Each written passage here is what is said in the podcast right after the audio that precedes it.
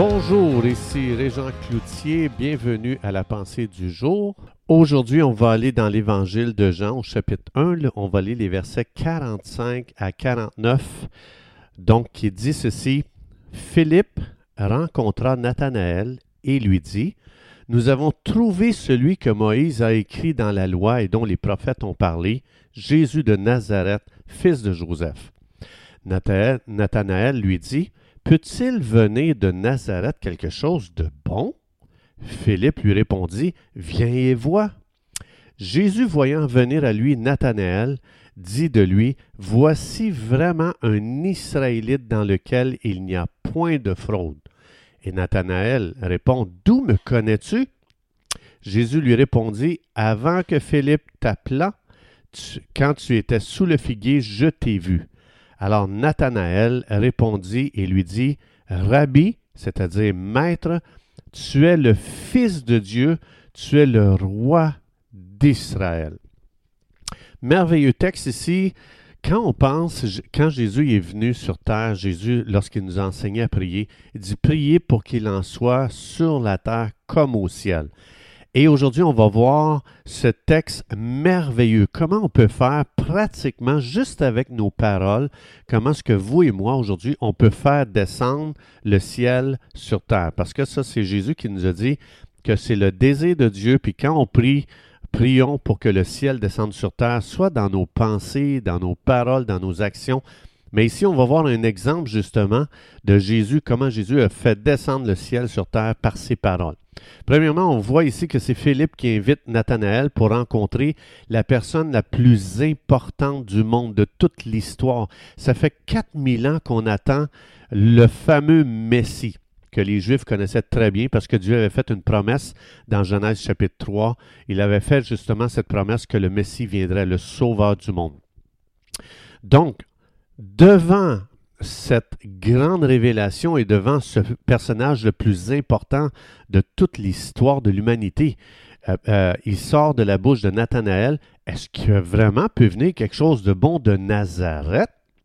Donc, ici, on voit Nathanaël, c'est un sarcastique, il est moqueur, il est arrogant puisqu'il dit nous, on est une race supérieure, voyons donc. On est supérieur aux gens de Nazareth. Nazareth, c'est des deux de pique qui sortent de là. Donc, il y avait un complexe de supériorité. Donc, ça veut dire qu'il était arrogant, il était orgueilleux. Alors, on peut très, très bien, euh, on pourrait ici faire une blague, dire que Nathanaël a été le premier évangélique. Donc, par exemple, aujourd'hui, les Nathanaël diraient Est-ce que vraiment il peut venir quelque chose de bon des Pentecôtistes? Ça, c'est peut-être le Baptiste qui dit ça. Peut-être que le Pentecôtiste, il dit Est-ce que vraiment il peut venir quelque chose des charismatiques? Le charismatique, peut-être qu'il dit Est-ce qu'il peut vraiment venir quelque chose de bon des baptistes? Donc, ça, c'est vraiment les Nathanaël d'aujourd'hui. Et Jésus, ce qu'il va dire devant quelqu'un comme ça qui balance euh, son orgueil, Jésus va dire Hey Nathanaël, tu es un homme sans fausseté, tu es un vrai fils d'Israël, tu es un gars honnête avec aucun motif caché. Donc ici, je paraphrase. Et Nathanaël, quand il entend ces paroles-là, il dit Waouh, c'est quoi ces paroles-là Ce que Jésus est en train de faire ici, il est en train de décrire Nathanaël sans les effets de la chute dans sa vie. Parce que la chute nous a complètement défait. Ça veut dire que vous et moi, on n'est pas réellement vrai quand les gens nous rencontrent. Donc, Jésus a fait descendre les paroles du ciel concernant Nathanaël. Et c'est ce qu'on appelle une vraie culture d'honneur. Une culture d'honneur, c'est de voir comme le ciel nous voit, c'est-à-dire sans l'effet de la chute, sans les conséquences que la chute nous a gravement endommagés. Donc, c'est pour ça qu'ici, Nathanaël, il va dire Hey, comment est-ce que tu me connais?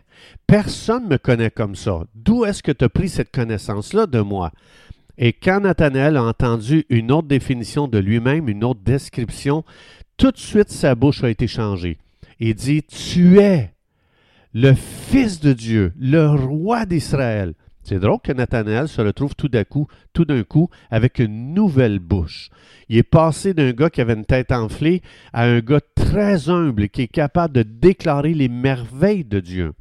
Donc, lorsque vous et moi, on, on marche avec les paroles on appelle ça des paroles prophétiques. Ça dit dans 1 Corinthiens 14.3 que la prophétie vient édifier, encourager et euh, réconforter. Donc, ça bâtit. Jésus ici donne des paroles prophétiques, des paroles de connaissance à Nathanaël. Et Nathanaël n'a plus jamais été le même. Que, quand, quand le ciel a parlé. Dans Jérémie 15, 19, Dieu dit, Si tu sépares ce qui est précieux du vil, tu seras ma bouche sur terre. Ça veut dire, que si vous et moi, on veut traduire Dieu pour les gens, il faut devenir prophétique, c'est-à-dire il faut voir les gens avec, avec les yeux du ciel, pas avec les yeux de la chute. Si on regarde notre prochain avec les yeux de la chute, on va les déshonorer, on va les abaisser, on va, on va, on va leur donner des qualificatifs qui vont complètement les défaire. Donc, le prophétique, c'est une culture du ciel. Donc, sachant que Dieu dit, je veux que tous vous prophétisiez, 1 Corinthiens 14, alors à partir de là, je peux faire ces déclarations sachant que c'est le désir de Dieu que je prophétise. Dieu veut nous donner son cœur pour les gens. Donc à partir de là, je peux très bien faire cette prière ou cette déclaration, dire Père, merci pour la vision du ciel que tu as envers moi. Merci de ce que nous, euh, nous ne sommes pas et euh, de ce qu'on pense de nous ou même ce que les autres pensent de nous. Alors je déclare que Dieu m'a donné une onction prophétique pour voir mon prochain avec les yeux de Dieu. Je lis dans ma vie tout jugement concernant et moi-même et les autres. Je déclare que le Saint-Esprit déverse en moi, selon Romains 5.5, je déclare que l'Esprit de Dieu aujourd'hui déverse l'amour de Dieu dans mon cœur afin de voir chaque personne sur ma route avec des yeux nouveaux, c'est-à-dire des yeux d'amour et non pas des yeux de jugement. Je déclare que les paroles aujourd'hui qui vont sortir de ma bouche vont édifier les gens, pour les aider à découvrir qu'ils sont merveilleux aux yeux de Dieu. Je déclare que Dieu me donne aujourd'hui tout ce qu'il faut pour emballer la vie de mon prochain, c'est-à-dire de, le voir différemment, de le voir comme le ciel le voit.